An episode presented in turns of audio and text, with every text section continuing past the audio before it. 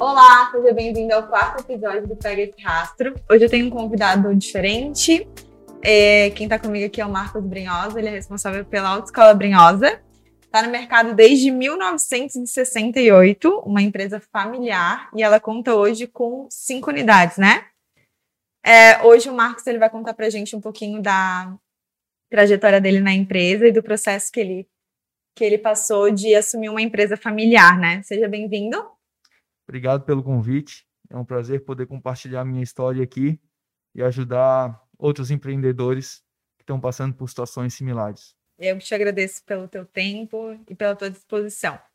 E para contextualizar vocês, eu conheci o Marcos é, numa um curso de finanças que eu fiz na CDL de Florianópolis.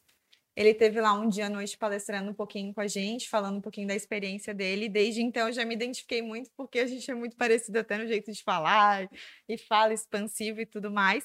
E principalmente pela trajetória de, dele dentro da empresa, que na, na ocasião ele, ele comentou com a gente, da, de ser difícil o relacionamento com o pai, que o pai era conservador, e como é que foi toda a história. É, eu creio que a gente tem mais ou menos a mesma idade. Tu tá com? Tô com 29 anos. É, eu já trintei, então tá, deixa pra lá. e para mim essa oportunidade ela é bem, é, ela é bem importante, Marcos, porque eu tô passando por isso. A gente é da mesma geração, então a gente tem a cabeça já aberta para outras coisas que os nossos pais não têm, né? E tá trazendo isso, é, tá trazendo você aqui hoje, principalmente porque você já tá lá na frente do processo que eu tô iniciando agora. Para mim, para quem está acompanhando e que também passa por isso ou vai passar, enfim, que está nesse processo, é muito importante. E eu queria iniciar te perguntando: é, a sua idade você já falou, e é, você tinha, tem alguma formação? Você sempre trabalhou nessa área da, da sua família de autoescola ou não? Eu sou publicitário por formação. É, o meu sonho era morar na Califórnia, fazer uma pós-graduação na ESPM, que é a Escola Superior de Publicidade e Marketing, viver uma vida tranquila e sem tanto estresse mas eu comecei na empresa cedo e quando comecei para valer foi com meus 19, 20 anos e eu comecei para pagar meu intercâmbio. E nesse momento eu Mas criei você uma... pensava nessa época em, ah, eu vou ser um não, minha empresa. Nada, nada, nada. Ter um jeito de ter uma renda. Exatamente, eu trabalhava na empresa e pro... só que eu trabalhava meio turno é, estudava meio turno e eu queria até procurar um estágio na área de publicidade para ter os três turnos ocupados, que eu tenho muita energia, e fazer mais dinheiro para pagar intercâmbio, viagem e tal. Quando fui viajar para trabalhar nos Estados Unidos, é que eu vi que o meu coração estava dentro da Brinhosa. Então, na época era do MSN, não sei se quem está acompanhando é dessa época, e eu falava quase que diariamente com todas as nossas lojas e com a equipe de vendas e eu sentia falta disso. Fiquei três meses e meio, quatro fora. E quando eu voltei, eu pensei, cara, é isso que eu quero. Lógico, empresa familiar tem todas as dificuldades, é, questão do choque de geração e, e, e choque de ideias. Então eu voltei, eu queria, mas eu tinha receio de continuar, porque pelas ideias do meu pai, desse choque, e também porque na época eu ouvia de algumas pessoas que eu não teria futuro seguindo na empresa, porque a empresa não era grande o suficiente para eu crescer e, e ter uma grande carreira, né? Então, na época, eu fazia publicidade, eu escutava que não adiantava eu trabalhar na Brinhosa, porque eu nunca faria campanhas é, promocionais, não, nunca teria setor de marketing. Hoje eu tenho estagiário de marketing ali dentro, a gente tem um cronograma bem ativo de promoções e, de relacionamento com os clientes. Então, essa foi minha formação, meu início. É, depois que voltei intercâmbio, continuei na empresa e finquei em raízes até, até hoje. É, fiz é, especialização em gestão de negócios pela Fundação Dom Cabral, que é uma das 10 escolas de negócios mais bem conceituadas do mundo. Me ajudou muito, me deu muitas ferramentas para é, cada vez mais evoluir a empresa e preparar para o futuro. E associado a isso, tem a, a, o aprendizado que tu não aprende nenhuma academia, Sim. que é o network. Então, desde 2011 eu faço parte da CDL Jovem de Florianópolis. Lá eu aprendi muito com grandes empresários é, tanto os empresários da CDL quando iam palestrar para a gente, quanto os meus colegas jovens que também estavam passando por situações de sucessão. Sim. Então, a gente tinha aquela troca de figurinha comum, estava lidando com uma situação com o pai, o que, que o outro estava fazendo, e muito do que eu ouvi desses meus amigos eu consegui aplicar na empresa e ter uma transição mais tranquila. E o que eu acredito que foi mais rico em todo esse meu processo, em 2014, a gente é, a gente cresceu tanto em 2013, é, de 2000, 2011 eu voltei do intercâmbio, assumi a empresa, a gente saltou de nove carros em 2011 para uns 22 carros em 2013, por aí. Uhum. Então, a gente explodiu, só que a empresa não foi estruturada para essa explosão. E aí não e aguentou a, E a gente depois. não aguentou o tranco, tive muita gente saindo em 2014, tive alguns problemas internos, é, e aí eu fui obrigado a procurar ajuda, contratei consultoria externa, e esse consultor, que é o Fábio, eu considero meu mentor, ele disse assim, cara, eu faço consultoria, mas não faço consultoria para as empresas, para os empresários que não quiserem se trabalhar. Então, ele tinha uma série é, de treinamentos, e aí eu fiz todos os treinamentos dele de autoconhecimento, o hábitos, o liderar, o liderar mais, depois participei do movimento Guerreiros do Coração, que é um grupo de homens em busca de autoconhecimento. Então, isso começou em 2014 e eu estava bem envolvido nesse processo todo até ano passado. Então, foram cinco anos de muito mergulho interior para que eu pudesse me aperfeiçoar como pessoa e, consequentemente, profissionalmente, eu ia melhorar também. E deixa eu te fazer uma pergunta. Você tocou num ponto que não saiu da minha cabeça ali, que tu falou no comecinho que tu sentiu no coração quando Isso. tu foi para fora e viu que o negócio era é. é paixão familiar Isso. mesmo. Isso foi também o que aconteceu comigo, com a minha família, porque quando é uma coisa familiar, é, tem uma paixão envolvida. Provavelmente tem uma paixão do teu pai na construção daquilo, que isso passou, tu via diariamente isso acontecer isso. na tua casa, querendo ou não, a, a casa vira uma extensão da empresa, né? E aí isso acaba chegando na gente e acaba virando coração mesmo e paixão, né? isso é muito forte em ti, foi o que te moveu para que hoje tu seja a pessoa que é responsável pela autoescola? É, todo mundo tem dia difícil, todo mundo. E o que vai fazer superar e continuar acreditando é ter um pouco de teimosia e de tu ter amor por aquilo que faz, ter um propósito. Se não tiver um propósito, um amor, cara, esquece, não não importa, não tem dinheiro que pague, porque na primeira dificuldade vai desistir. E esse amor muito forte por é, toda a história que meu pai construiu, pelo orgulho de tudo isso, por eu também gostar dessa parte que a gente realiza o sonho das pessoas em conquistar a independência através da CNH. É, o meu propósito de vida é ajudar as pessoas a realizarem sonhos, então eu ajudo os meus colaboradores a realizarem seus sonhos de fazer faculdade, comprar sua casa, se casar, pagar os estudos dos filhos, enfim, ou é, que eles consigam empreender, como já tive alguns colaboradores que viraram empreendedores. E os nossos alunos a gente também consegue ajudar na independência, na conquista desse sonho, né? Então eu vejo que tem um propósito muito forte. Tu não e... se limita, né, só aquilo que realmente é, ah, vou só tirar a primeira CNH, não, não. É, é uma rede muito maior, né? É, e isso é, faz com que quando a gente tem um problema, a gente não desista. E isso chega na minha equipe, eles vibram, a gente vibra mais com os alunos que têm dificuldade quando eles passam e conquistam a CNH do que com os alunos que tiveram um caminho muito tranquilo, porque a gente sabe o quanto para essa pessoa que teve dificuldade foi é, difícil e o quanto vai ser impactante a carteira na vida dela e quanto vai mudar. Então a gente vibra muito com isso de ver as histórias das pessoas com às vezes com mais idade, realizando o sonho de forma escondida, para não ter julgamento da, dos familiares. Ou então aquela pessoa que é muito simples, que não tinha condição financeira, que juntou o dinheiro, não tem às vezes muito estudo e conseguiu passar nas provas e, e contou com esse nosso apoio. A gratidão é muito grande da nossa parte quando a gente vê que essas pessoas que têm que ralar muito para conseguir pagar o nosso serviço, que elas conseguiram realizar o sonho e que a gente fez parte positivamente da vida deles, né? para vocês também é uma realização, com certeza. Exatamente. Isso é o que o dinheiro não paga, né? Tem a questão do saldo bancário Sim. e o saldo da felicidade e da, das emoções que tu sente quando tem empresa. Então, assim, é o que eu digo para meus funcionários algumas vezes. É, não é só a questão do dinheiro. E nem é só o produto, né? Eu acho que é a experiência mesmo que tu gera em torno daquilo, né? É. É, é, é tudo é experiência. Porque para prestar o mesmo serviço ou, mesmo, ou, vender o mesmo produto, tem muita gente que faz. Sim. E o que importa é ser marcante na vida das pessoas. Exatamente. E deixa eu te fazer uma pergunta. É, lá atrás, quando você realmente é, pensou, não, agora é para valer, eu vou entrar na empresa, vou bater de frente com meu pai se for preciso, enfim, a gente sabe que rola essas, essas tretas familiares.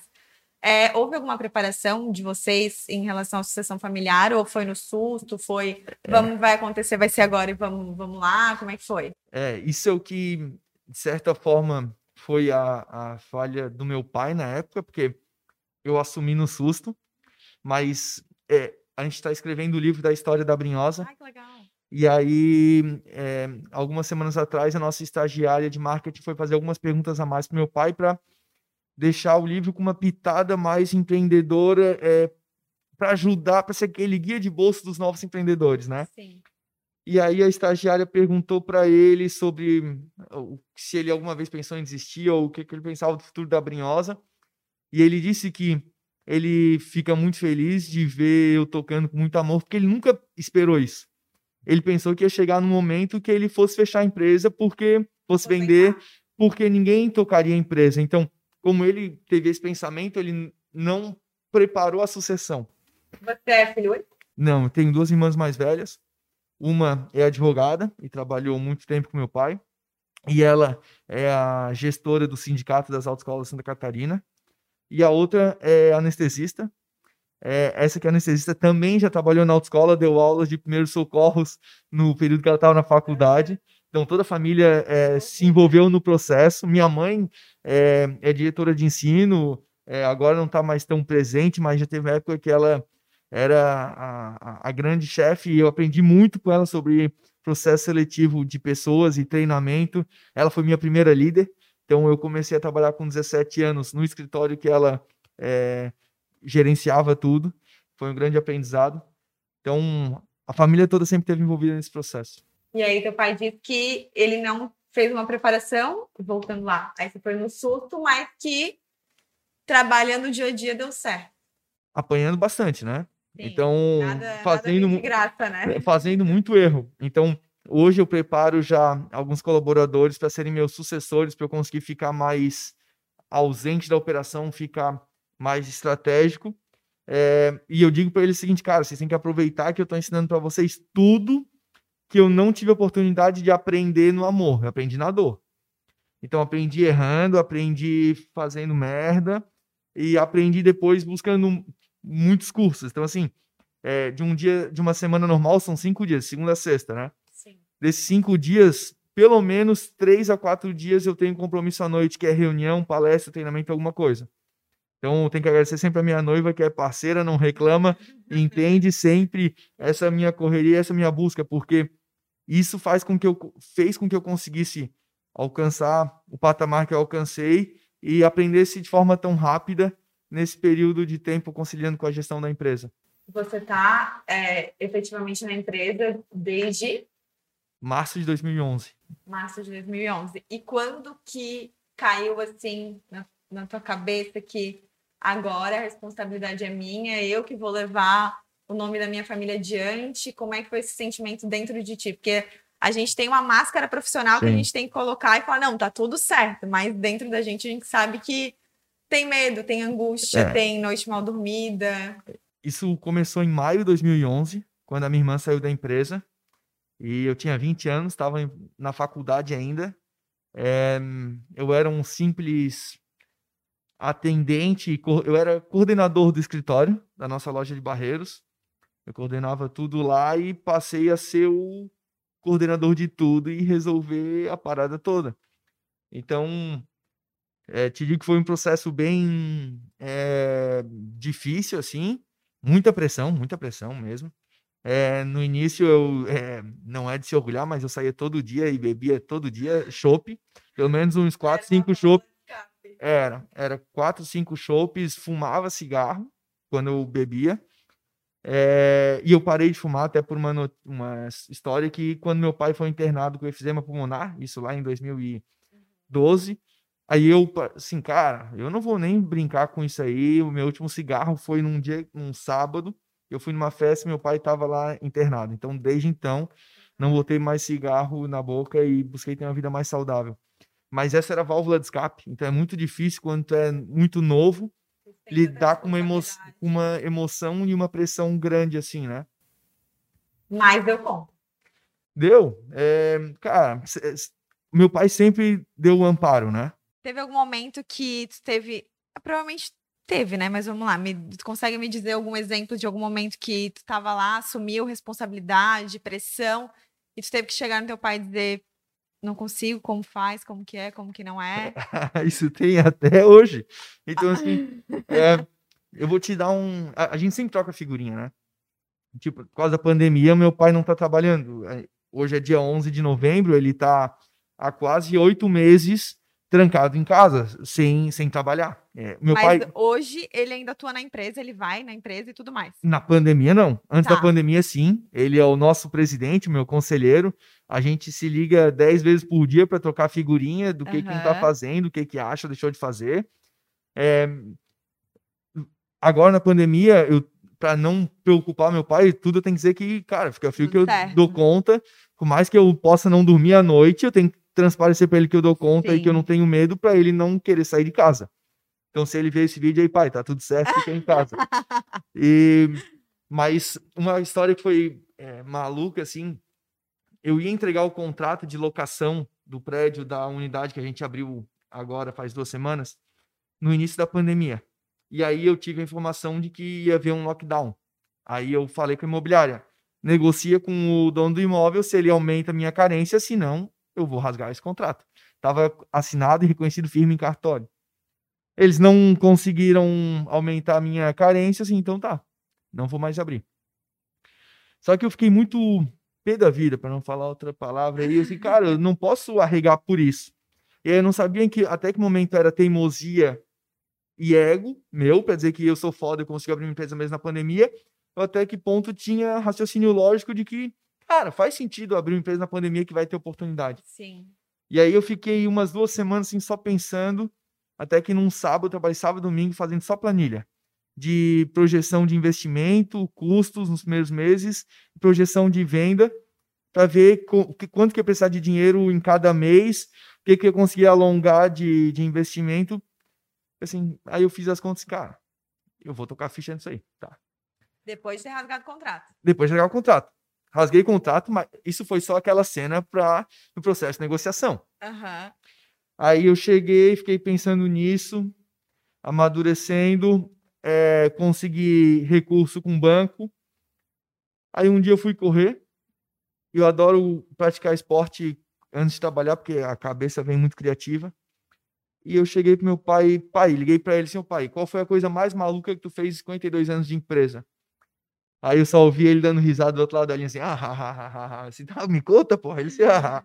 assim, aí ele assim, por quê, cara? Assim, pai, eu vou abrir uma empresa na pandemia, pô, vou abrir uma autoescola, eu tô com um carro parado e vou tocar ficha. Aí ele assim, é isso aí, toca ficha. Eu assim, cara, meu pai tá concordando comigo assim fácil. Ele é muito conservador, né? Vocês já tiveram. É, naquele dia tu me falou, né? A CDL falou para todo mundo, né? Que é muito difícil essa questão que teu pai é conservador, daí quando chegou, foi implementar os sistemas, ele não deixava, ele queria planilha, papel e nananã. Isso, só que aí, aí entra nesse processo de é, ele aceitou e, e, e, me apoiou porque ele já me acompanhou nos últimos anos. E, e a maior sacada que meu pai fez, é, isso eu sempre digo para ele, foi quando ele me incentivou a abrir a minha primeira autoescola, meu primeiro CNPJ. Ele tem três lojas, eu tenho duas. Né? Minha segunda loja foi aberta há 15 dias. Sim. E ele é, foi engraçado, até fazendo um parênteses tudo isso aí. Eu estava num momento que eu pensava se eu não sabia se eu ficava na empresa ou se eu saía. Porque eu queria crescer mais. Eu assim, cara, eu tenho que explodir, crescer mais e tal. E eu não sabia se ali eu teria possibilidade. E eu fiz um processo que é constelação familiar, um processo terapêutico. Sim. E foi muito louco. Quem, quem tiver interesse ou qualquer problema para resolver, eu super recomendo. Tá falando de traumas familiares? Não, constelação é para muita coisa, não é só para trauma familiar. Tu quer, tu estás com algum problema, tu queres uma solução, tu queres dá para pesquisar fundo no Google, só dar um Google, YouTube e pesquisar. Eu não sou especialista nisso, mas é, eu fui constelar. Mas, mas, mas você foi específico para o teu meu futuro profissional ou não? Não, meu futuro profissional. Eu fui tá, constelar entendi. meu futuro profissional. E aí a consteladora chegou, aí eu vi lá o campo lá da, da constelação, ela assim, ó, tá aqui, tá claro no campo. Veja só. O teu caminho não é longe do teu pai. E o teu caminho não é só com teu pai, tem um meio termo nisso. Tu vai construir um caminho onde tu vai ter tu, tua própria jornada e vai conseguir conciliar com as empresas do teu pai. Aí assim, caraca, que loucura. Tá, beleza. Isso em 2016 ou 2017. Aí chegou meu pai e falou para mim um dia assim, cara, tô querendo abrir uma loja nova. Assim, pô, é, aonde, pai? Nos ingleses. E fazer uma retrospectiva, lá em 2011, quando eu assumi a empresa, eu sempre dizia, eu vou abrir duas novas lojas, uma nos ingleses e uma em Forquilinhas. E olha o que, que o destino pregou a peça de eu abrir anos depois, que já estava tudo bem estruturado. Sim. E ele já quer abrir nos ingleses. Assim, pô, pai, que legal. Beleza, eu vou correr atrás de imóvel. Aí fui correr atrás de imóvel, aí, cara, foi difícil, achei um, aí levei meu pai lá, ele ficou meio assim. Beleza, fecha o contrato. Fechei o contrato. A empresa já estava no meu nome, só que eu pensava que eu ia ser ia ser só no meu nome, mas que ele ia é que ele que ia fazer investimento, que ele ia fazer tudo, porque eu curtia a vida e não tinha dinheiro guardado. Até que ele, um dia, depois, quando a obra estava fazendo, ia começar a obra, ele disse: ah, essa empresa é tua? Assume. É, assim, assim, caraca, pô, mas como é que eu vou fazer? Eu não tenho, eu não tenho aquela reserva toda. Eu disse, não, se tu precisar de dinheiro, eu vou te emprestar, fica frio. Mas é tua. Aí é quem o meu orgulho de eu não pedir, de eu não pedir para ele. Aí, cara, eu tenho, na época eu tinha quatro cartões de crédito. Eu estourei o limite dos quatro eu peguei meu cheque e fui dando parcelado e fui tudo jogando. E, cara, é... e reduzi todas as minhas despesas pessoais, tá ligado? Então, foi aquele peitaço. Enfim, pensando assim, qualquer coisa meu pai tá aí para me ajudar e segurar a bronca. Mas como eu já tinha muito relacionamento com os bancos, por eu fazer a gestão das empresas dele, eu já tinha uma credibilidade no mercado, foi fácil para eu conseguir recursos também. Então deu tudo certo. Eu brinco com todo mundo que eu tinha 10 mil guardado, é, que foi da minha rescisão da empresa dele, porque uhum. eu sempre é, curti muita vida antes, não tinha essa responsabilidade de fazer é, uma, uma reserva financeira. Pensar no futuro desse, dessa forma, né? Isso. E, cara, deu tudo certo. É, Hoje abri uma loja nova. Hoje eu estou indo buscar na concessionária dois carros zero quilômetro para a loja que eu abri há 15 dias. Sendo que quando eu abri a minha outra loja em 2018, eu tive que ir comprando carro seminovo do meu pai para ir começando. Então eu comprava carro usado dele, pagava para ele parceladinho Sim. e fui indo daquele jeito. E agora ele até falou dessa minha loja na se tu quiser, eu posso te vender um carro. Seu pai, não quero mais comprar carro agora, teu, agora eu compro carro zero, cara. Então, teve muito isso. Esse foi o maior acerto dele, me incentivar para que eu abrisse a minha própria loja e criasse meu caminho. Eu acho que jogar a responsabilidade assim para ti, mesmo sabendo que, mostrando que tinha um apoio, mas assim, agora isso. é tua vez. E tu mesmo ter assumido essa, essa postura de não, eu vou dar conta, eu acho que com certeza foi o diferencial que fez com que tu tivesse esse gostinho de vitória. É porque tem uma diferença, cara. É, uma coisa é tu brincar com o CNPJ dos outros que não respinga no teu CPF. Sim. É, esse é o ponto. Se der errado. Cara, é não tá no meu CPF. É, é, é do meu pai, vai me afetar, mas, tipo, tem aquela segurança que ele vai limpar merda. Quando veio respingar no meu CPF, que aí o buraco é mais embaixo, tu é. começa a ter que fazer muito mais conta, porque não tem ninguém para limpar a, a bagunça que for feita, né? Sim. Então, foi esse aprendizado. Maior é, acerto do meu pai foi isso. E nessa loja, que foi a dos ingleses, eu consegui fazer o nosso tubo de ensaio. Então, desde decoração do ponto de venda, a forma como é, eu comprava os carros e adesivava, o marketing. É, Para ter noção, ano passado, depois que eu vim da NRF, que é a maior feira de varejo do mundo que acontece em Nova York, eu pensei, eu vou botar um videogame com óculos de realidade virtual para os alunos jogarem Gran Turismo antes de chegar na parte prática, para eles terem um, uma sensação, antes de chegarem no simulador de autoescola ou na parte prática, para eles terem isso aí. Eu gastei 10 mil reais com videogame, óculos de realidade virtual e o móvel, onde foi ficar tudo. Quando eu falei pro meu pai, ele me chamou de maluco. Imagina, ele conservador ao extremo. O que, que tu Cara, quer com videogame? 10 mil reais é, vamos lá, um terço de valor de um carro. E depois ele viu o resultado que deu, a interação do público. Porque eu, eu sempre dizia para ele, pai, eu sou publicitário. Então, tem coisa que é intangível. Então, tu vai fazer um investimento, não vai ter um retorno imediato, ou tu não consegue calcular e mensurar é, o valor disso. E aí, depois dessas loucuras, ele foi querendo copiar. Então, aí fui abrir a loja nova, fiz todo o layout. Ele gostou tanto, faz tudo igual em todas as minhas lojas. Então, no meio da pandemia, eu reformei todas as nossas lojas e botamos essa roupagem que a gente usou na loja nova. Sim. Então, esse tubo de ensaio acabou servindo para a empresa dele. Então, tu trabalha com rastreamento.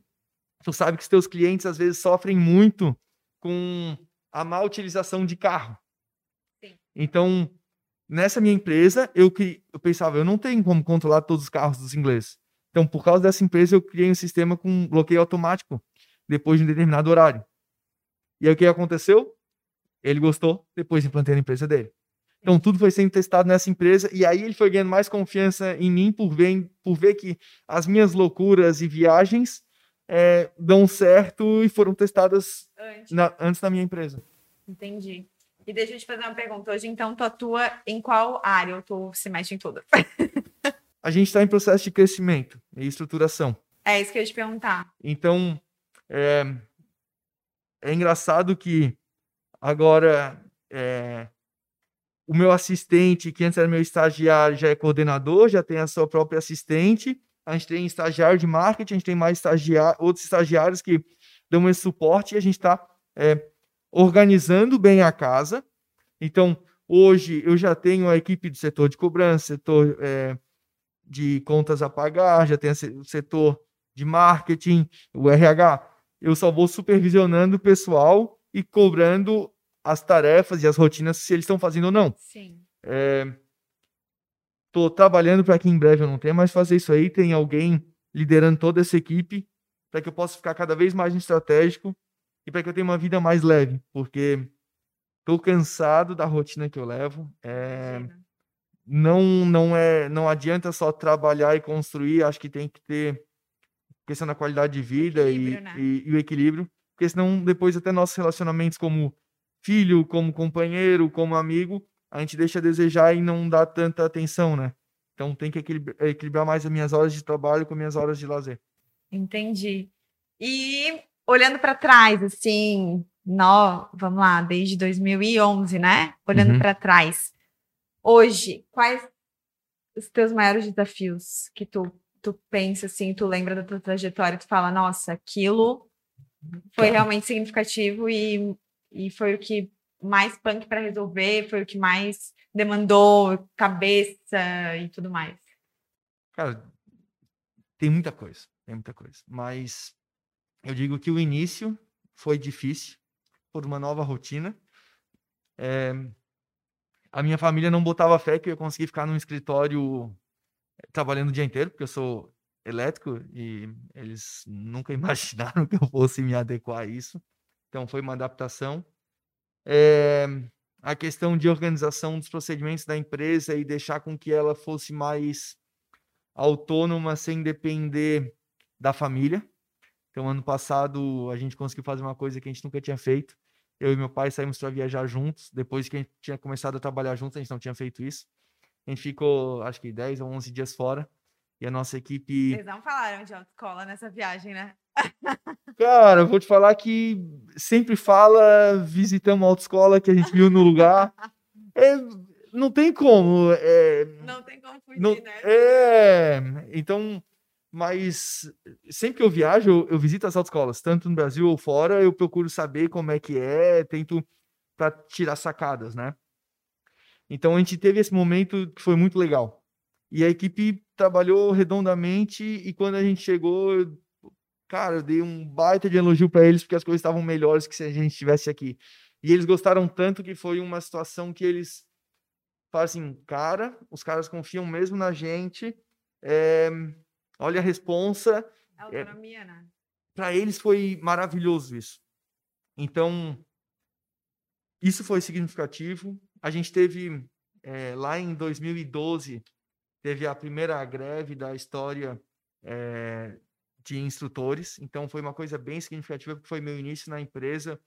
É, e, e, lidar com aquela pressão toda em cima da hora, cancelamento de aula, foi uma coisa puxada. É, a gente tinha instrutor que ia trabalhar, que não queria fazer greve e que recebia ameaça: ah, se tu for trabalhar, a gente vai apedrejar o carro. E aí ele assim, Marco, o que, que eu faço? Então foi um clima bem é, difícil, difícil, de, de, lidar. De, de lidar uhum. Principalmente. Ainda mais que é começo, né? Isso, é pela inexperiência. E aí eu vejo hoje, quando meus colaboradores chegam assim, às vezes apavorados por alguma coisa, assim, calma, cara, pô, isso aqui vai fazer assim, assim, assado, fica frio, que... porque eu já tenho uma experiência. Uma vivência do dia. Então era como tu pegar um jogador da categoria de base e botar ele para jogar num clássico e para ele entrar para resolver o jogo, cara. Sim. Então é puxado. E teve outra situação que foi aquilo que eu comentei em 2014, quando a gente tinha crescido muito e a gente teve muita gente saindo da empresa. É... E a gente teve que fazer uma reestruturação. É... Tem que dar aquele famoso passo para trás para dar para frente, isso, né? Isso, isso, isso. E foi bem significativo, porque a gente estava explodindo, cara. A gente tava... E a gente teve que dar alguns passos para é trás. É importante, assim, é, muitas empresas elas querem muito estourar no mercado, mas elas não pensam em estruturar para isso, né? A gente está passando por isso na empresa, que a gente quer dar um, um novo rumo em 2021, e, e aí entra a cabeça do conservadorismo dos nossos pais, né? Que eu falei para minha mãe, mãe, a gente precisa estruturar, a gente precisa buscar o que a gente não tem de conhecimento. Então vamos lá atrás de consultoria. E é muito difícil porque tudo ela vê como um custo, ela não vê como um investimento. É. E não adianta, se eu quiser crescer ano que vem, não adianta eu não me estruturar, porque vai bater na trave e eu vou deixar, Mas deixar a desejar. Eu vou te falar uma coisa. É, tem, é, tem muito risco nisso, né? Então, às, é, às vezes, a gente tem que ir se estruturando conforme vai crescendo. Para tu não ficar inchado e tu não cresceu aquilo que tu projetava e tu ter que fazer desligamento. Que eu acho que é, o pior é ter que fazer desligamento porque as coisas não estão saindo bem. Sim. E eu vou te dar um exemplo do meu pai. Cara, meu pai é foda. E a gente, a gente fala sobre trabalho, é, cara, 24 por 7. Não tem essa. A gente estava vendo um jogo de futebol quando eu morava com ele ainda. A gente estava vendo o jogo, era uma quinta-noite. E aí eu preocupo, ele deitadão no sofá, eu agoniado, pensando, sentado no outro sofá. Assim, pai, cara, eu tô fudido, pô. Eu estou fazendo esses investimentos todos para a construção dos ingleses. Uhum. E eu vou ter que comprar mais 35 carteiras para sala de aula. Cada carteira vai dar uns 150 pila. Olha só o que eu vou torrar de dinheiro com carteira, tá ligado? Uma coisa meio desnecessário torrar tanto dinheiro nisso. É. Aí ele assim, fica tranquilo, rapaz. O, jeito assim, ó, balançando o pezinho no sofá, fica tranquilo. O negócio é o seguinte, se precisar, a gente tira a cadeira das minhas salas de aula, tira um pouquinho de cada sala de aula, te empresto, porque tu também não vai começar com a sala cheia, e foi desse jeito. E aí eu conversando com ele, na hora eu já puxei o OLX. E aí eu vi as carteiras para a sala de aula no OLX. Elas estavam novas, o cara tinha comprado para fazer treinamento da equipe, não rolou, eu comprei dele a preço de banana. Então, meu pai sempre, sempre falou isso aí de ir com o pezinho no chão é, e fazendo investimentos conforme vai, vai é, crescendo e sempre cuidar para não entrar no fixo. Tem que, custo sempre no variável, para não ter esses problemas das baixas. É, eu passei por isso na pele, como eu falei ali que em 2011 eu tinha nove carros, 2013 passei para o quê? Uns 22 carros. É, pensa o investimento no, no, número de carros, 13 carros em dois anos, sem tirar nenhum, só botar para dentro. Sim. Então, a gente fez investimento grande, financiamento tal, coisa que meu pai não fazia antes, era só com capital próprio que ele fazia a troca dos veículos. E depois começou a, a crise de 2014, cara. Então, eu passei por isso na pele de ver assim, cara, que merda que eu fiz uhum. esse alto endividamento com financiamentos porque caiu o faturamento. Então isso é uma coisa que eu fico muito mais ligado hoje, é para não ter um custos tão altos de forma fixa, para eu não me complicar lá na frente se o mercado não, não sair como aquilo que eu exemplo, a projetei. pandemia, que é uma coisa que foge do nosso controle. Exatamente, exatamente. Então, como a gente sempre teve essa questão de pezinho no chão, começar pequeno, eh, só que aí o segredo é começar pequeno e agir rápido. E pensar grande, né? Exatamente. Porque E não aí- adianta continuar com o pensamento pequeno. E só que é, sempre tem que pensar grande, senão o cara nem adianta sair de casa. E eu brinco que dá o mesmo trabalho.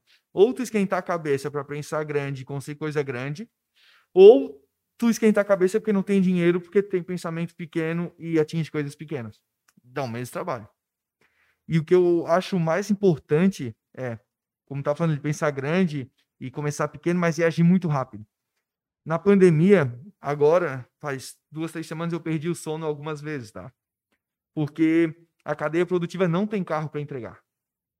Eu já comprei dois carros no início da pandemia, lá em março. O pessoal todo, todo mundo chamou de maluco.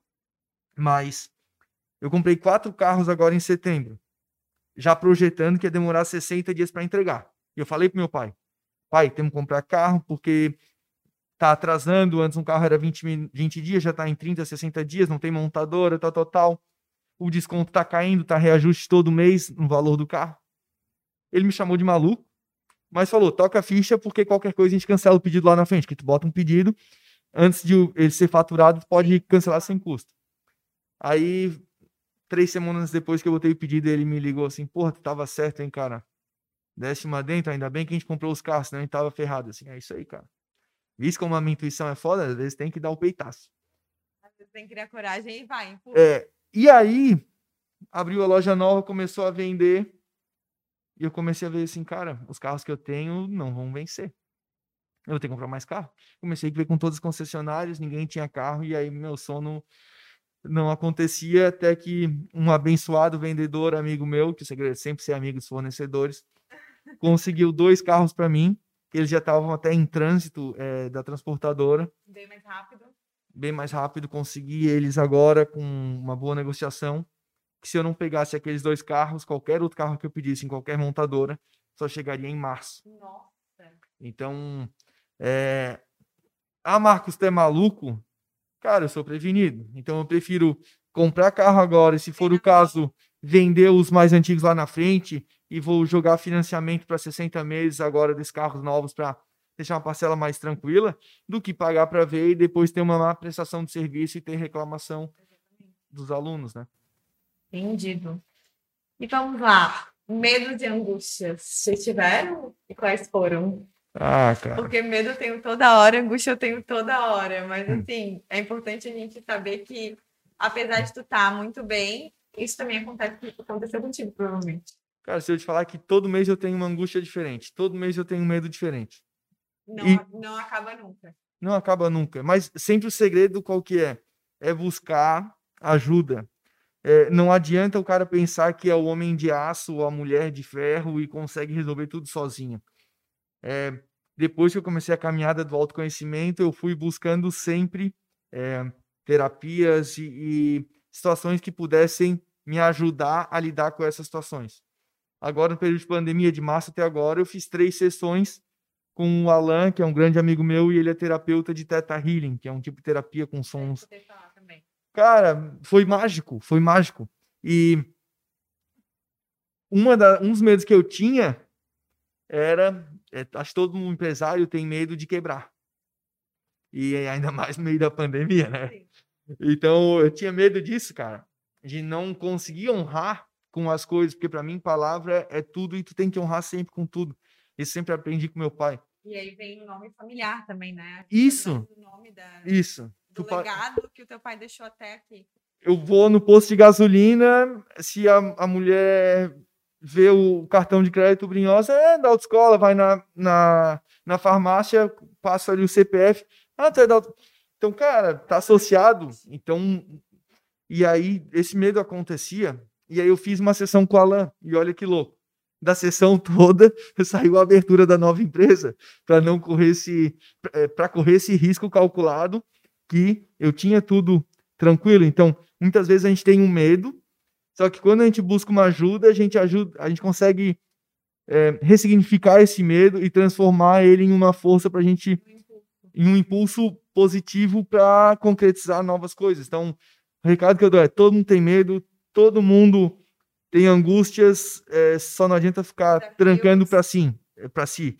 É buscar é, ajuda de profissionais que com certeza vão ajudar, seja mentor, coach, terapeuta, psicólogo, qualquer qualquer profissional externo. É, eu vejo que é indispensável para que a gente consiga balancear um pouco, também, né? A gente vê esses empresários enlouquecidos, é, focados, fechados naquilo, e eles têm que. É, e é tão importante o autoconhecimento que eu acho que tu falou tantas vezes, eu também já participei por processos de coaching e já fiz é, todas as terapias, hipnose e não sei o quê. E isso é tão importante e saem uns insights tão grandes que, que ninguém acredita. E todo mundo fala: não, tu é maluca, tu é louca, tá indo aí. E não é, é verdade. E o que eu digo, assim, ó, o início da pandemia, eu vejo que foi o meu maior acerto é, primeiro, avisei todo mundo e cuidei da equipe para eles não, tra não trabalhassem já na quarta-feira, dia 18, se não me engano, 18 de março. Isso. O pessoal gostou e tal. Resolvi isso e depois pensei, vou cuidar de mim. Na quarta-feira, eu fiquei. Quarta, quarta e quinta-feira, eu fiquei do, hibernando. Botando Dormindo, descansando. É, é pra. Eu pensava assim, cara, eu tenho que estar tá com a cabeça zerada para eu tomar as melhores decisões. Aí o que acontece? As pessoas reclamaram de muitas coisas, mas é que as pessoas ficaram paralisadas por 10, 20, 30 dias. Então, eu consegui tomar decisões rápidas. É, fiz relacionamento com todos os gerentes já de forma rápida. Isso eu sempre tive bom relacionamento com todo mundo. Tem que ter aquele jogo de cintura. Mandei faturamento atualizado para todo mundo, já para deixar o caminho preparado. Sim. É, fiz aquele caminho todo, deixei tudo meio preparado comecei a conversar com um jurídico, com um contador.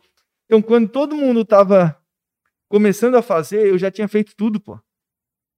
Quando o pessoal estava reclamando, ah, porque o governo não libera recurso. Cara, eu já tinha conseguido recurso. Sim. Então, é, o segredo é quando a gente está bem, a gente consegue fazer as coisas melhor. Se a gente não está bem, não adianta querer jogar estando mal. Tem que descansa, deixa recuperar a bateria para conseguir agir rápido, né? O Marcos de antes, lá de 2000 e bolinhas, baladeiro, que só ele, e o Marcos de hoje, assumindo uma empresa, levando o legado do nome da família adiante. O Marcos começou lá, caiu sem nenhuma preparação, e o Marcos de hoje, o que que tu falaria dos dois? Cara, são pessoas totalmente diferentes, né? Não são as mesmas pessoas. Tem a mesma essência, mas é, antes era um Marcos versão beta, no caso. E hoje é um Marcos já com várias atualizações de software, né? Uhum. Porque, é, cara, é, eu não tinha experiência, eu era totalmente impulsivo, não calculava muitas coisas, não sabia lidar tão bem com, com as emoções, é, não tinha tanta, é, que eles chamam hoje de antifragilidade ou resiliência, enfim. Sim. Então, é, não dá para comparar porque foi do zero até hoje que eu tô no ápice da minha carreira, né? Então, é, aquele Marcos é, fez muita merda, mas que serviram de aprendizado para o Marcos de hoje. E teve uma época que eu me cobrava muito por é, não ter feito reserva financeira e eu me cobrava porque eu não empreendia, não abria minha própria empresa, porque eu não tinha recurso guardado, porque eu torrava tudo em festa e viagem. Sim. E aí eu vejo que foi um baita de aprendizado. Eu não seria quem eu sou hoje se eu não tivesse tido aquela minha fase de torrar dinheiro e, e curtir sem pensar no amanhã. Então, pode ser que se eu não tivesse tido aquele comportamento no passado. Tu não teria tido um desafio tão grande de ter que dar cheques e cartões e tudo e, mais. E não é nem só isso poderia ser, quantas pessoas que às vezes não aproveitam a, tanto a juventude e depois ficam mais velhas, querem curtir e só que já tem responsabilidade e aí dá a confusão toda. Sim. Então acho que foi bom para eu aproveitar muito a vida, para sosseguei agora, vamos para outro cenário, não sinto falta daquela rotina, eu ia trabalhar virado, é, a maioria dos jovens fazem isso, não recomendo. Aí o meu cunhado sempre falava para mim assim: Cara, não sei como é que tu consegue fazer isso, porque se eu faço eu não rendo nada e tu trabalha assim. E eu achava que eu rendia 100%. E hoje eu vejo a diferença da minha produtividade. Assim, cara, não, não tem 100%. O cara vai para campo com 50%, 60% de, de capacidade quando está de ressaca. Então, aquele Marcos passado me ajudou a me tornar quem eu sou hoje e tudo faz parte do processo. Só tenho que agradecer pelos aprendizados lá de trás. Exatamente, eu acho, eu acho também que é, nada acontece por acaso, né? A gente é precisava passar por tudo aquilo para se tornar quem a gente é, é hoje. É isso aí. Em relação à sucessão familiar, é, tem, eu conheço bastante gente que passa por isso, que passou e deu certo, passou e não deu certo, que vai passar, mas tem medo. É, assim como eu, você também não teve uma preparação, talvez a, a pessoa que está assistindo também não tem ou pense em se preparar. O que, que você falaria para essas pessoas? Cara, primeiro, é, é, o processo de sucessão é bem complicado, porque tem dois agentes, o sucessor e o sucedido. O sucedido ele tem que querer. Se ele não quiser, não adianta que não vai acontecer. Segundo, as atitudes vão conquistar tudo. Se tu ralar e mostrar que tu é foda, o sucedido vai abrindo espaço para ti. Meu pai foi abrindo espaço conforme ele foi pegando confiança e vendo que eu tava fazendo as coisas foda e que eu tinha aprendido bem com ele. No Tanto começo é que... vai ser difícil, vai ter resistência, Isso. mas é questão de tempo. Agora meu pai tá oito meses sem trabalhar, cara. Só de casa, tá puto da cara que não aguenta mais ficar em casa, tá com saudade de, de ir pro escritório, mas tá tranquilo, porque eles confiam em mim. Então é questão de tempo de mostrar serviço só. E o mais importante que eu aprendi nesse processo todo de autoconhecimento é quando eu mudo, todo o meu entorno muda. A partir do momento que eu, Marcos, comecei a mudar muito por todos os processos que eu estava passando de autoconhecimento e evolução pessoal, o meu pai mudou. É louco, mas acontece. Se tu muda, reflete, né? As pessoas ao teu redor mudam. Então, o que eu digo é, se está passando por um processo desse, é indispensável que as duas partes, sucessor e sucedido, participem de processos de autoconhecimento. Tanto para o sucedido ver assim, cara, chegou a minha hora ou não chegou a minha hora? E para o sucessor ir se lapidando e entender o processo. Porque no passado, muitas vezes, eu achava assim, ah, aqui, pô, olha só a ideia do meu pai, isso aí é lá dos anos 80, e eu não respeitava tanto as ideias do cara que construiu tudo isso, cara. Olha só que absurdo. Na minha juventude, eu achava que a juventude. É que tu achava que tu poderia melhorar tecnologicamente coisas que eram é, muito é, enraizadas. Não nesse sentido, no mais sentido assim, como se o pensamento dele é antiquado e tá errado. Que o tá certo é o novo. Não só tecnologia, mas às vezes filosofias e, e formas de trabalho. E aí eu fui começando a ver que é, essa situação da experiência ajuda demais. Quando eu passei a entender mais e honrar toda essa experiência Escutar, né? e o processo que ele passou, foi mais fácil. Vou te dar um exemplo.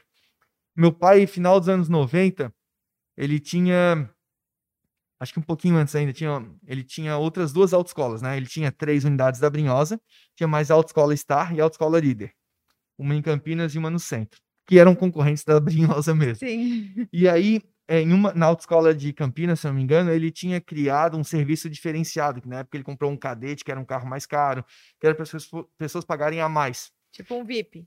Isso. E na época ninguém pagou. Foi um fracasso. E aí eu trouxe isso para ele em 2016, se não me engano. E ele falou que eu tava maluco. E porque ele já tinha feito no passado, não tinha dado certo. Ah, você queria fazer? Eu quis fazer uma coisa que já tinha feito no passado, não e tinha dado não certo. certo. Tá. Só que é normal, eram outras épocas. Aí eu tive que contratar uma pesquisa de mercado da Isaac Júnior. Eles levantaram para o pessoal, pô, faz sentido. Eu tive que mentir para ele o valor da pesquisa, o valor era X, eu disse que era X dividido por 2, porque eu queria pagar o boleto, então, pra, senão eu não ia conseguir aprovar e fazer isso. Então, quem, quem é sucessor tem que sempre ficar ligado em estratégia para tentar convencer os coroas para levar de um jeito mais leve e evitar briga. Esse é o segredo. Briga não, não leva nada. Frente. Não bate de frente, que é só pior. E aí saiu o resultado da pesquisa, fiz uma reunião com ele, mostrei para ele assim: ah, interessante. Só que ele disse: ah, mas que carro a gente vai colocar? Porque aí o carro, a manutenção vai ser muito caro, um carro mais caro, blá, blá, quanto é que vai cobrar? Aquela coisa. Custos. Toda. Aí o que, que aconteceu? O mercado obrigou 2017 saiu a obrigatoriedade da tabela de preço mínimo de autoescola. Então, antes tinha o preço mínimo até março de 2017. E aí meus concorrentes começaram a baixar muito o preço. Muito. E aí a gente não conseguia no jogo, porque eu tenho um valor agregado e pelo aquele preço eu não conseguia. Sim. E aí minhas vendas pencaram tal. A gente foi obrigado. Aí a gente criou os três planos que a gente tem hoje, que a gente foi a primeira autoescola do Brasil a ter planos diferenciados, que é, o preço do plano varia conforme a rapidez para a conclusão no curso. E, e, o carro também ou não? E o carro também. Tá. Aí é que a gente fez a primeira negociação, compramos um Fiat Argo. Nunca me esqueço dessa data. A gente começou a vender esses três planos dia 17 de dezembro de 2017. Foi um sucesso tão grande das vendas desse plano top, com que o início era o Fiat Argo, que em janeiro de 2018 a gente comprou mais um Fiat Argo. E sabe quem me disse para comprar mais um carro? Ele meu pai. Assim, marcou, chegou na minha sala, marcou. Temos que comprar mais um Argo porque tá explodindo esse teu curso aí. Assim, ah, então vamos, pô. Beleza. Aí compramos outro carro. A nossa demanda estava já no, no máximo da produção. Cara, eu sempre quero crescer. Às vezes, quem é mais financeiro vai achar assim: ah, mas para por aí, não precisa querer investir mais para isso, daqui a pouco não vai ter 100% da produtividade. Só que sabe aquela questão de tu tá vendo que tu tá ensinando as pessoas, era um, um novo serviço e que as pessoas, apesar de ser novo, estavam comprando a ideia, então tinha mercado para isso. Aí a gente foi lá comprar o terceiro carro top, que foi um Polo. Isso em março. Então, dezembro eu comprei o primeiro, janeiro, o segundo outro. e março o terceiro. E hoje é o maior sucesso em todas as nossas lojas.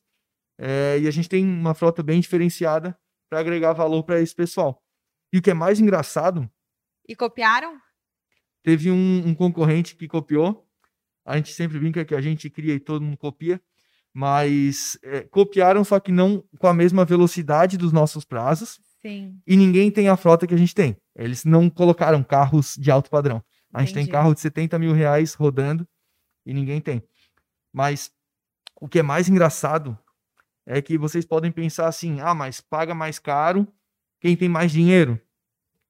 Mentira. Paga mais caro quem enxerga o valor agregado. A gente tem muitas pessoas de é, orçamento familiar bem contado, pessoas trabalhadoras é, que fazem o pagamento desse serviço mais caro, justamente pelo valor percebido, pela rapidez com que vão tirar a carteira. Porque para esse cara, ele tirando a carteira antes, ele vai conseguir um emprego melhor, vai conseguir uma promoção, ou justamente vai conseguir. Uma liberdade a liberdade. Então, tem pessoas de alto poder aquisitivo que compram o plano mais barato, porque não enxergam valor agregado na rapidez e não querem gastar dinheiro com isso. Então, o segredo sempre é gerar valor e que não importa o poder aquisitivo da pessoa, a carteira dela, se ela enxergar valor agregado, ela paga. Nossa, me desse uma aula agora. De verdade. E sabe uma coisa que você falou também para a gente encerrar, já que eu já suguei bastante todas as tuas energias e informações, é que lá atrás você falou que começou e não tinha nenhuma experiência, né? Uhum. E aí você falou de determinados cursos de autoconhecimento ou cursos na área, enfim, que você fez. Então, é, para quem precisa assumir, para quem precisa por N motivos, por exemplo, na minha família a gente teve que minha mãe teve que assumir por causa do meu pai, que teve um AVC, e eu por causa da minha mãe, que tá cansada, precisa cuidar do meu pai. Então, assim, é, nunca é tarde, né? Tem, sempre dá tempo de se aprimorar, de buscar conhecimento, de ir atrás, de se especializar. Eu é, sempre procuro injetar esse ânimo na minha equipe. Eu fiquei sabendo tempos atrás que o Martinho da Vila foi estudar e começar a faculdade com 70 anos, 70 e alguma coisa. Então, cara, olha só tem um grande percentual, acho que 50%, 60% das, dos bilionários ficam bilionários depois dos 50, 60 anos, algo assim, um número gigantesco. Então, não, não tem nada para nada, cara. Hoje as pessoas estão falecendo com 90 anos, então tem energia de sobra. Meu pai tem 74 anos e antes da pandemia ia todo dia para a empresa, chegava às 7 horas da manhã e às vezes tinha dia que ele trabalhava mais horas que eu, cara, porque ele uhum. queria tá na lida, não queria ficar em casa sem fazer nada. Sim. Então não tem idade e o que eu digo sempre é, hoje em dia está muito democrático. Beleza, não quero fazer uma faculdade por não acreditar nesse modelo conservador de ensino. Beleza. Mas tem muito curso à disposição na internet. Tem muita plataforma com cursos baratos, tem YouTube para ver palestra, tem Instagram com um monte de live. Hoje em dia, só é ignorante de conteúdo, vamos colocar assim, quem quer, porque o conteúdo está acessível, cara. Então, não tem porquê. E aí é que eu fico muito puto da cara quando eu tenho funcionário que às vezes coloca dificuldade para não estudar, porque, cara, tem muita coisa gratuita, quem quer faz. Sim. E ontem, desculpa. ontem um funcionário veio falar comigo que ele ia fazer um, que iria fazer um curso e tal. Aí assim, tá, mas qual... aí eu pago para ti quanto é que é? 25 reais um curso de Excel, cara, na Udemy. 25 reais. E ele não ia fazer? Não, ele ia fazer de qualquer jeito. Só que assim, cara, eu pago pra ti isso aí, cara. Eu quero investir. Sempre que tiver curso, tá? Isso que eu pago. Tipo, curso de Excel por 25 reais. Aí uma pessoa que às vezes não tá inserida no mercado profissional, que poderia dar um upgrade no seu currículo, deixa de pagar 25 reais para fazer um curso que pode mudar a sua vida, entendeu? Sim. É, é verdade. Tem toda a razão.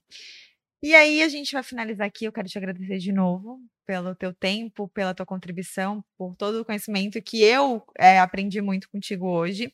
É, eu queria deixar uma mensagem final de que é, independente de preparação, de não preparação, eu acho que o mais importante é, como você falou, ter o coração, ter a paixão familiar, ter essa questão de querer levar adiante um legado que teu pai construiu e honrar isso, né? Ter isso. Na verdade, não é nem só pegar e ah, caiu no meu colo, peguei, mas ter querer honrar isso. Aquilo que foi construído na tua família, é, querendo ou não, provavelmente você já cresceu nesse meio.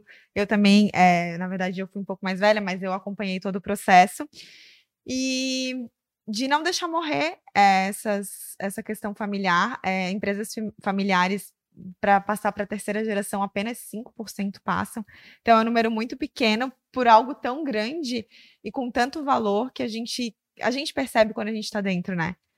E aí eu te agradeço de verdade. Queria que tu me falasse por último assim, o que que tu pensa em relação a isso. Mas eu acho que é importante a gente te trazer aqui justamente para passar esse teu ponto de vista sobre a tua história da tua família e de que é possível, sem nenhum conhecimento lá em 2011, é. se eu não me engano. 2011 você chegou apavorado, sem saber o que fazer e hoje toda a empresa está na, na tua responsabilidade, você honrou com isso e o teu pai hoje é o teu braço direito, mas é a pessoa que mais confia em ti também, né? É, eu sempre falo que a empresa ela não serve as pessoas, as pessoas que servem as empresas, né? Mesma coisa para as famílias. Então, a gente tem que estar à disposição da empresa. E tem aquela máxima, né? O que que o mundo, o que que a tua comunidade vai perder se a tua empresa deixar de existir? Então, a gente trabalha para que a empresa sempre esteja em primeiro plano, é, o principal é honrar sempre tudo que já foi construído. É, tem muito suor envolvido. Não foi fácil para ninguém, é, mas é sempre gratificante. E eu, cara, se eu puder dizer para alguém que está pensando em desistir, é, cara, se tem amor, vai fundo. Se não tem amor, nem adianta. Mas se tem amor, supera qualquer coisa.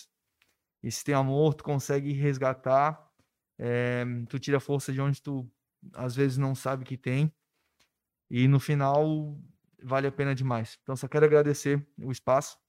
Eu aprendi muito no passado, é, conversando com outras pessoas que tinham experiência com sucessão e, e assistindo muitos conteúdos.